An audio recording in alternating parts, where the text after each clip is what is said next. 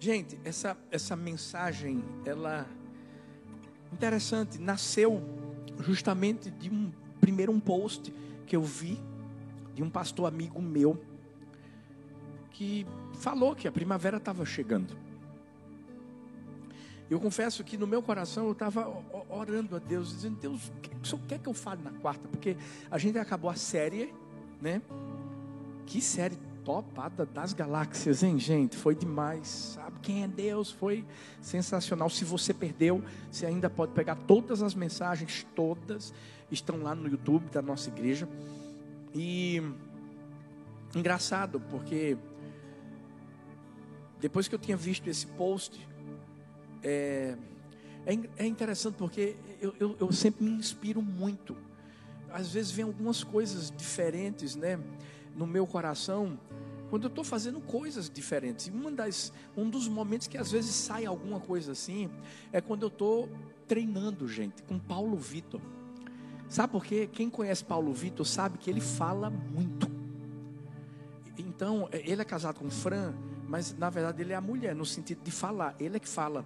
Então a gente está treinando, ele está falando, está falando, e a gente começa a falar de Deus, começa a falar da Bíblia, daqui a pouco vai sair nas pérolas, e vai sair um bocado de pepita e de revelação tal. Eu sei que a gente conversando de repente veio aquela coisa assim, bem-vindo à primavera. Mas não é, talvez você não entenda muito bem se eu dissesse assim, bem-vindo à primavera só. Mas se você parar para pensar e, e, e, entender que primavera é uma estação do ano, que por mais que o Nordeste não viva muito isso, né? Porque para o pessoal de, de, fora que esteja aqui ou, ou, ou, nos acompanhando pelo, pelo YouTube, é normal você, você ver todas as estações do ano, né? Todas. Aqui não, aqui a gente tem, assim, as nossas, nossas estações são muito bem definidas, né? É calor, mormaço, abafado, quente. São nossas estações. Nordeste, se você vier para cá, você vai ver o que é que você vai sentir. Mas em outros lugares do Brasil, né, o pessoal consegue distinguir bem as estações do ano. E a primavera é justamente aquela estação que faz com que o que parece que está morto ganhe vida. Foi justamente essa frase que saiu da boca de Paulo Vitor. Quando eu ouvi, eu disse: Filho, vou pregar isso. Porque se você perceber, a primavera é a estação que vem depois do inverno e antes do verão. É, é, é a primavera que parece que vai vai preparando o ambiente e, e vai fazendo com que as coisas se tornem diferentes. Porque eu vou falar, viu? Nesse ano, pense que te, teve muita gente que viveu muito inverno. E talvez você continua no inverno. Mas eu tô aqui para te falar uma coisa. Nenhuma estação dura para sempre. Olha para essa pessoa linda que está perto de você e diz assim: Ei, a primavera está chegando. Olha para outra pessoa e diga assim: Ei, a primavera está chegando. E você sabe o que isso quer dizer? Isso quer dizer que talvez o inverno que você tem vivido.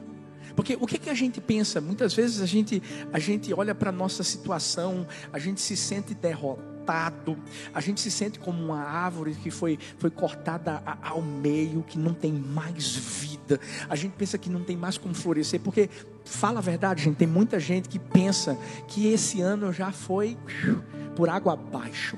Que parece que nesse ano não tem mais como acontecer mais nada. Deixa eu te dizer uma coisa, eu estou aqui para te mostrar o que a Bíblia fala em Jó 14, 7 9. A esperança para a árvore que, se for cortada, ainda se renovará. Não cessarão os seus renovos ao cheiro das águas brotará. Deixa eu te dizer uma coisa: você pode ter chegado aqui se sentindo morto por alguma circunstância, por alguma adversidade que você tem vivido, mas Deus está te dizendo: ainda há esperança para você. O que eu acho mais interessante é que a Bíblia mostra que é ao cheiro das águas. Essa palavra cheiro, a, a raiz dela significa aceitar. O interessante é que você não precisa nem começar a mergulhar na água. Só precisa estar perto. O interessante é que às vezes você olha assim, cheiro de água, pastor, ao cheiro da água, a água tem cheiro. Tem uma que tem. Porque tem um que é uma pessoa. A água da vida é, uma, é Jesus. Esse tem cheiro. Esse tem cheiro. Tem cheiro de milagre. Tem cheiro de transformação. Tem cheiro de vitória. Tem cheiro de bênção. Esse tem. Tem cheiro de renovo. Imagina se só o cheiro você já ganha vida. Imagina se você mergulhar. Ah, se você mergulhar, você vai ver o que, é que vai acontecer com você. A gente precisa entender que o que a Bíblia está ensinando para mim, para você, em relação à, à primavera, é que mesmo quando uma situação ela é ruim, que parece que a nossa esperança foi roubada, tem, a gente tem duas escolhas, mas na verdade uma atitude que a gente tem que tomar depositar toda a nossa energia naquilo que a gente perdeu. O que é que eu estou falando? Na pandemia você pode ficar chorando pelo leite derramado. Ou você pode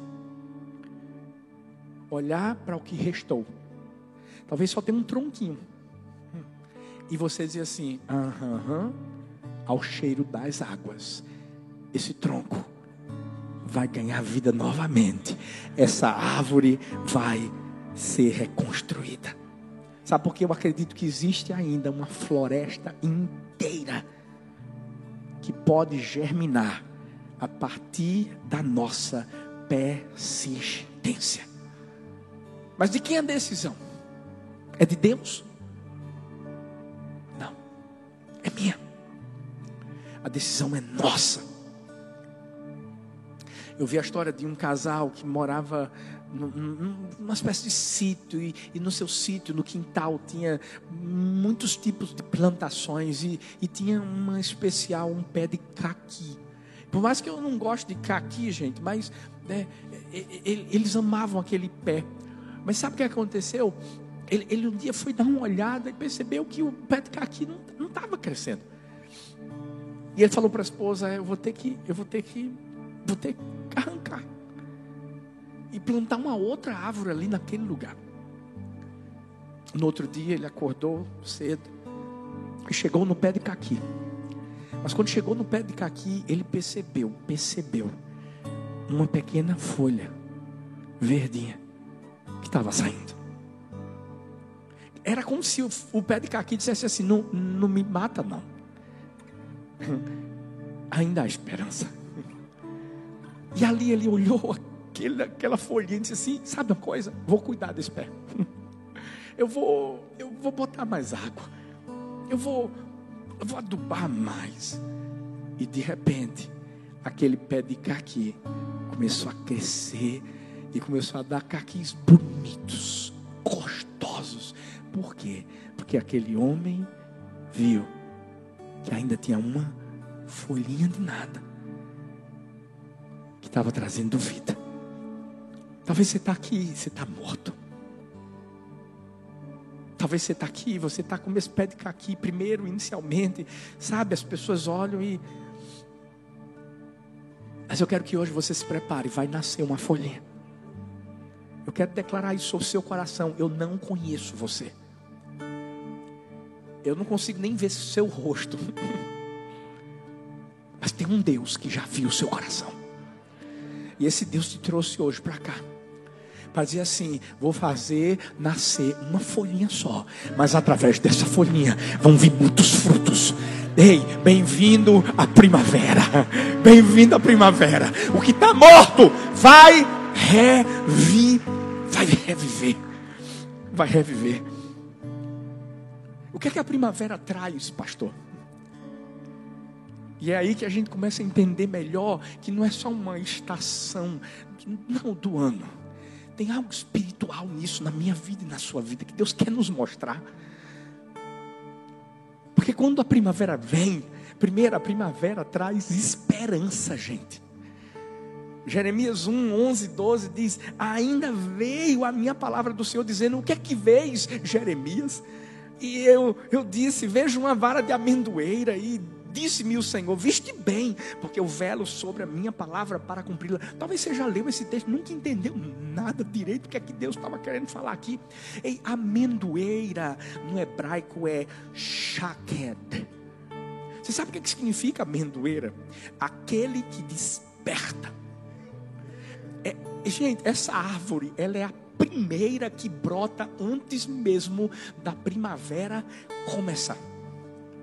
É interessante porque durante o inverno, é, é, é, é essa, essa árvore começa a, a secar, as folhas secam, a, as folhas caem, parece estar morta,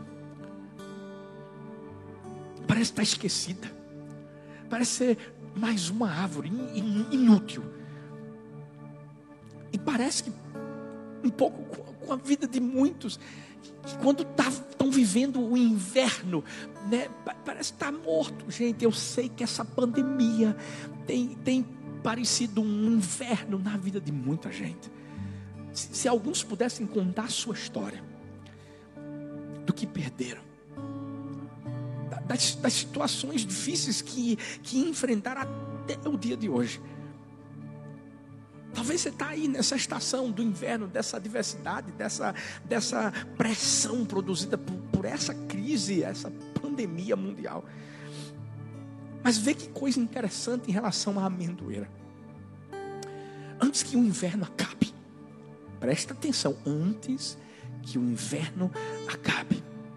Enquanto as demais árvores elas não dão frutos, elas não florescem, a amendoeira se antecipa à primavera. Sabe? Por isso que é, é, é, é o, o, significado dela, aquele que desperta, porque ela começa a despertar antes do inverno chegar. E, e gente, o, o, o inverno de Israel é muito forte. Quem foi para lá no, no inverno é muito forte. Mas essa árvore, ela é tida como um símbolo de esperança, de restauração para os israelitas. Por quê? Porque eles sempre, quando olham para ela, antes do inverno acabar, percebem que tem algo florescendo se tem algo que Deus entende é de recomeços. Porque a Bíblia diz que ele, ele faz novas todas as coisas. Se tem algo que Deus entende é de, de, de realizar na nossa vida novos ciclos. Você sabe o que é que Deus estava falando com Jeremias quando perguntou assim para ele: O que é que você vê? E, e, ele disse assim: Eu vejo uma vara de amendoeira. Quando Deus diz assim: Viste bem, porque eu velo pela minha palavra. Deus estava dizendo para Jeremias que aquela promessa de esperança que ele havia feito lá atrás para o povo de Israel ainda estava de pé. O que Deus estava falando para Jeremias é que, embora as estações tivessem mudado, embora eles só sentissem frio, a, a, solidão do inverno, havia uma palavra liberada sobre a vida deles, sobre a vida do povo de Israel, mas não era qualquer palavra, na, na verdade, não era a palavra de qualquer pessoa, era a palavra daquele que nunca volta atrás. É a palavra daquele que nunca muda, conforme Mateus 24, 35. O céu, a terra passarão, mas as minhas palavras jamais passarão. É a palavra daquele que, mesmo quando a gente não é fiel, ele permanece fiel, conforme 2 Timóteo 2, 2,13. Deixa eu te dizer, eu sei que você talvez está passando por um inverno nesse ano de 2020. Talvez sua vida estava totalmente estabilizada, 2020 chegou, puxou seu tapete, mas eu quero te falar nessa noite. Deus está colocando uma vara de amendoeira diante de você para dizer assim: Ei, meu filho, o inverno tem um tempo determinado. Vale a pena você e eu retermos a esperança. Sabe por quê? Você não depositou a sua esperança nas mãos de um Deus morto. Você depositou a sua esperança nas mãos de um Deus que morreu, mas ressuscitou ao terceiro dia. Está vivo e está pronto para fazer algo novo na nossa vida. Ei, eu, eu quero declarar em nome do Senhor Jesus um novo ciclo, um recomeço. Eu quero declarar em nome de Jesus que a sua esperança não morreu. Não morreu. Eu, eu vi a história de um, um, um grande violinista. Esse violinista, chamado Paganini, ele ia fazer uma viagem de carruagem para um lugar um pouco mais distante. E ele disse assim: Eu não vou levar meu violino.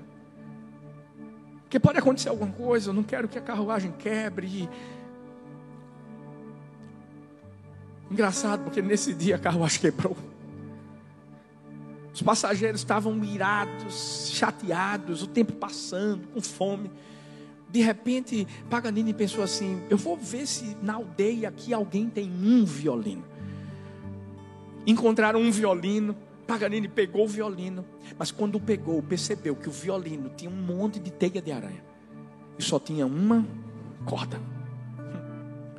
Nessa hora, aqueles que estavam com ele começaram a rir, como se dissesse assim: Eu quero ver se vai sair alguma coisa desse instrumento quebrado, cheio de teia de aranha.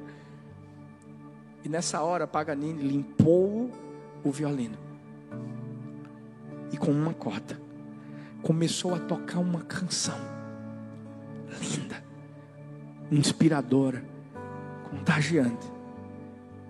Todo mundo parou para ouvi-la. Às vezes assim é a nossa vida. É como se a gente fosse esse violino com um monte de teia de aranha. Com uma corda só.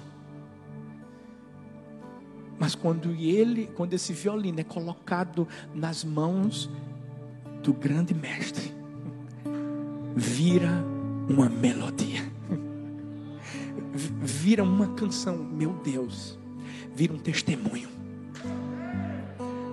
Vira um testemunho onde as pessoas começam a olhar para mim, começam a olhar para você e elas ficam admiradas, dizendo como é que isso aconteceu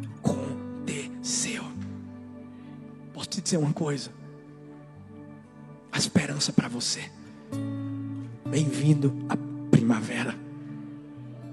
O que talvez está morto dentro, dentro de você, talvez seja na sua casa, vai reviver.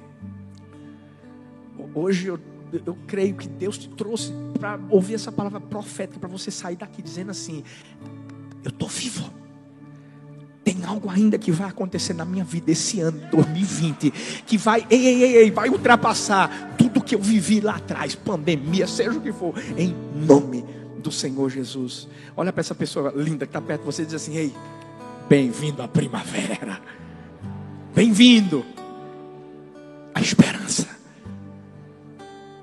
Primeiro, é isso que a primavera traz, traz esperança. Segundo, a primavera traz transformação. Eclesiastes 11:3 diz assim: que é uma árvore caia para o sul, quer para o norte, onde cair ficará. Talvez você pense assim, pastor, mas que palavra dura é essa, pastor? Isso aqui é, é palavra de, de, de transformação. Né?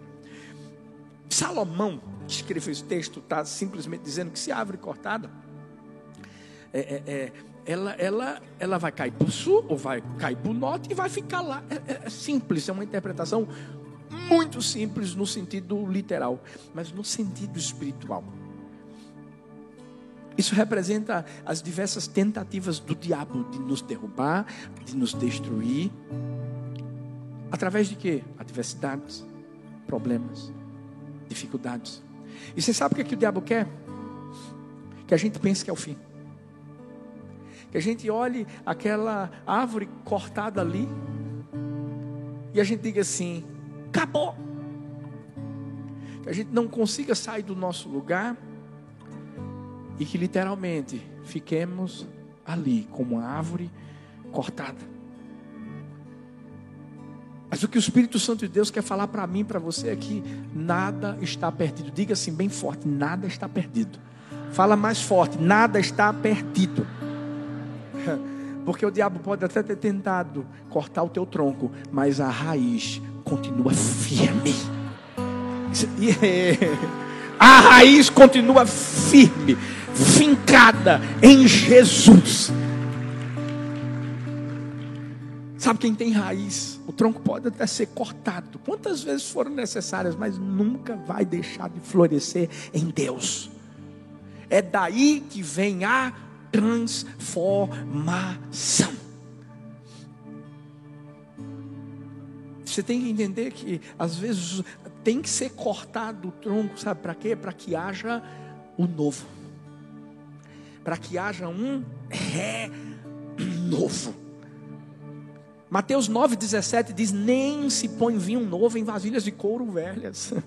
Se o fizer, as vasilhas se rebentarão, o vinho se derramará e as vasilhas se estragarão. Pelo contrário, ó, ó, põe-se vinho novo em vasilhas de couro novas e ambos se conservam.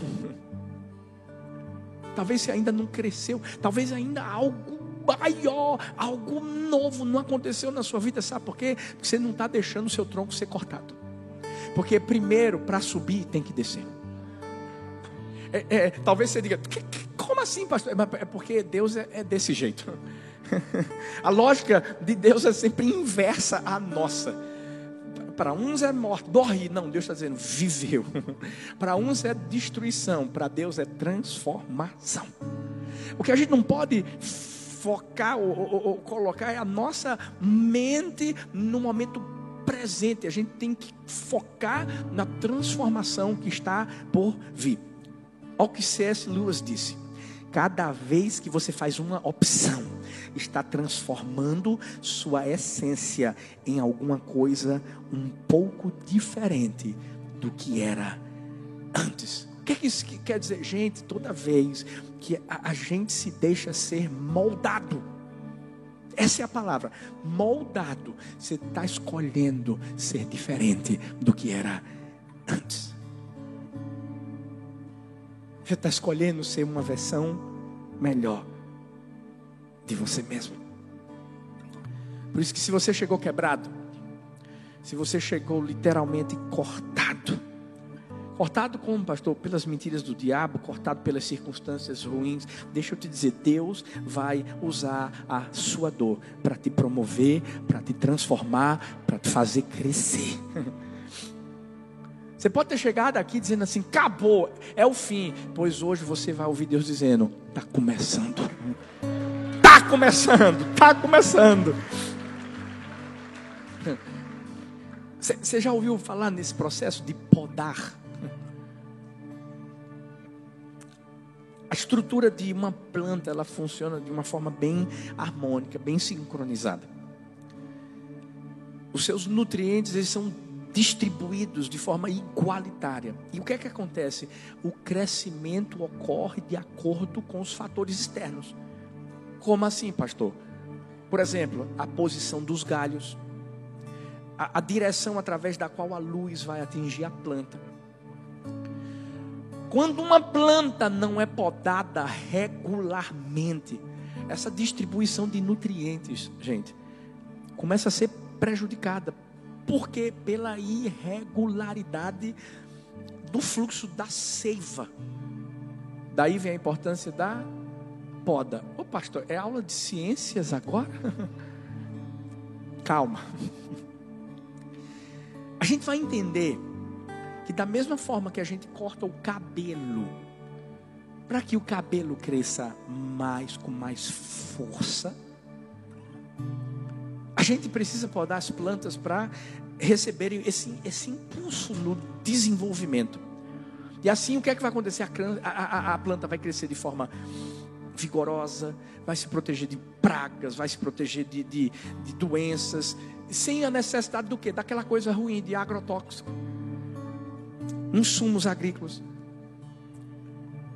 Quando a gente começa a estudar essa parte da, da ciência, a gente percebe que presença de galhos doentes também interfere no crescimento da planta e pode vir a comprometer os demais galhos. O que é que tem que acontecer, pastor? Tem que podar. Tem que cortar. A mesma coisa na minha vida, na sua vida. Nós temos que deixar Deus nos podar. Quanto mais a gente for podado, cortado, a gente vai crescer. Quanto mais a gente for tratado, a gente vai avançar. Deus não nos poda para que a gente pare, Deus nos poda para que a gente siga adiante. Para que a gente avance. Deus sempre usa aquilo que parece que vem para nossa destruição como algo que vai servir para nossa promoção. Um mineiro de Cavão, ele se converteu. Vê que coisa. Os seus amigos começaram a tirar onda com ele, porque esse cara bebia demais. E quando ele se converteu, os amigos não acreditaram na conversão dele. E sabe o que, é que eles fizeram? Reuniram aquele mineiro e, e perguntaram assim: o nome dele era Carlos. Carlos, você acredita que Jesus virou água em vinho naquela festa? Mas falaram para caçoar, para tirar onda. Aí Carlos respondeu da seguinte forma: Eu não sei se realmente virou água em vinho, mas eu sei de uma coisa: na minha casa, ele transformou cachaça em comida na minha mesa. E ele disse assim: Você sabe por que eu acredito nos milagres de Jesus? Porque, primeiro, ele fez um milagre na minha vida. Eita, ele me transformou.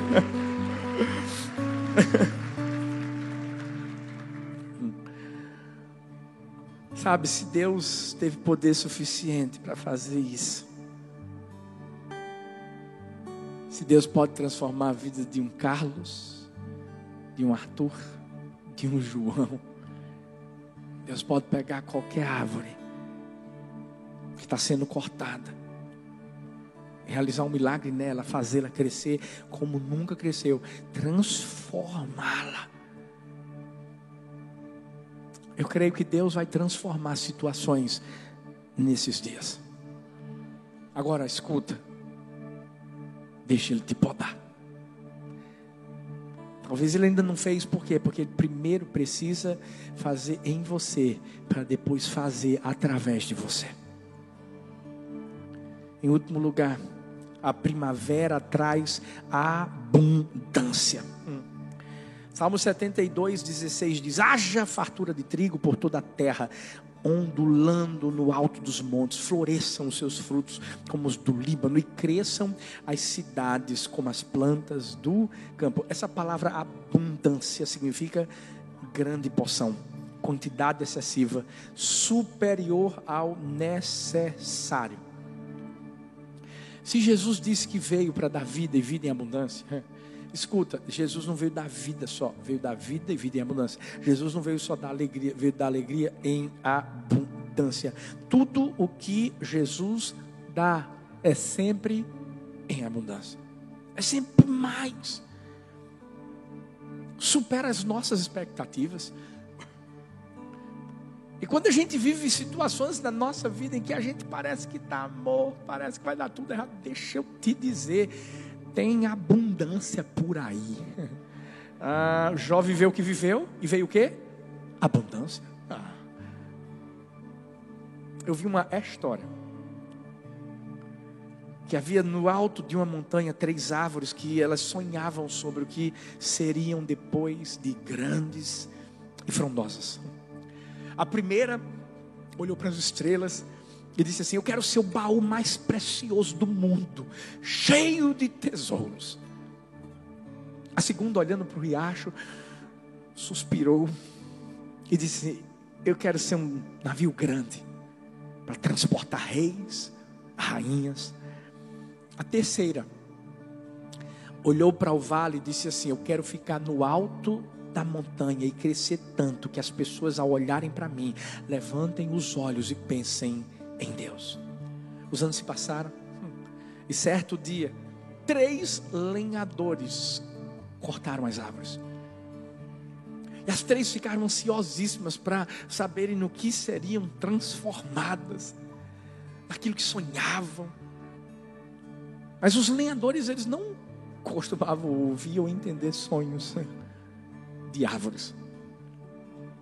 Então, aquela que queria ser aquele baú mais precioso do mundo acabou sendo transformada num bebedouro de animais, coberto de feno. Aquela que queria ser um navio grande, transportar reis e rainhas, virou um simples barco de pesca, carregando pessoas, peixes todos os dias. E aquela que queria crescer sobre todas as demais árvores e fazer as pessoas se lembrarem de Deus, foi cortada em vigas grossas e colocadas ao lado de um depósito. Então todas começaram a se perguntar, tristes, desiludidas, por que isso aconteceu? Mas a história dessas árvores não vai acabar assim. Porque numa bela noite, cheia de luz, estrelas, uma jovem mulher colocou o seu bebê recém-nascido justamente naquele bebedouro, naquele coxo de animais. E de repente a primeira árvore percebeu que continha o maior tesouro do mundo, como tanto sonhara. Conforme Lucas 2,7 diz: Maria deu à luz a seu filho primogênito, envolveu-o em panos, deitou-o numa manjedoura, porque não havia lugar para eles na estalagem. A segunda árvore acabou transportando um homem que terminou dormindo no barco. Mas quando a tempestade quase afundou o barco, o homem se levantou e disse: Paz! E num relance, a segunda árvore entendeu que estava transportando o rei do céu e da terra, conforme Marcos 4, 41. Os discípulos sentiram um grande temor e diziam uns aos outros: Mas quem é este que até o vento e o mar lhe obedecem? E tempos mais tarde, numa sexta-feira, a terceira árvore espantou-se quando suas vigas foram unidas em forma de cruz. E um homem foi pregado nela.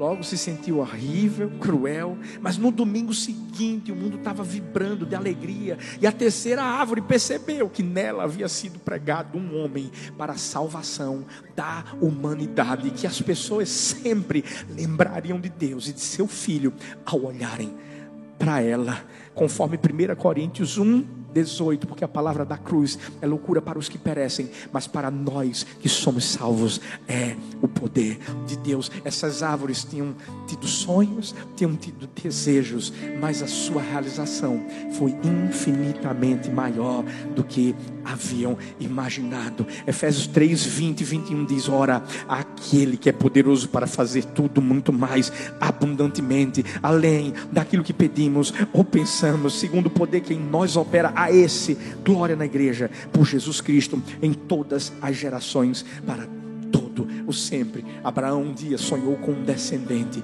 Deus deu um grande povo. Um dia José queria ser apenas o chefe da sua família. O Senhor o fez governador do Egito.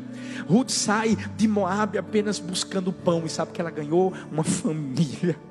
Ana queria só um filho. Deus deu a ela um dos maiores sacerdotes e profetas de todos os tempos. Davi, de alguma forma, se contentava ser apenas um bom pastor para suas ovelhas. E na verdade, ele foi apacentar o povo de Israel.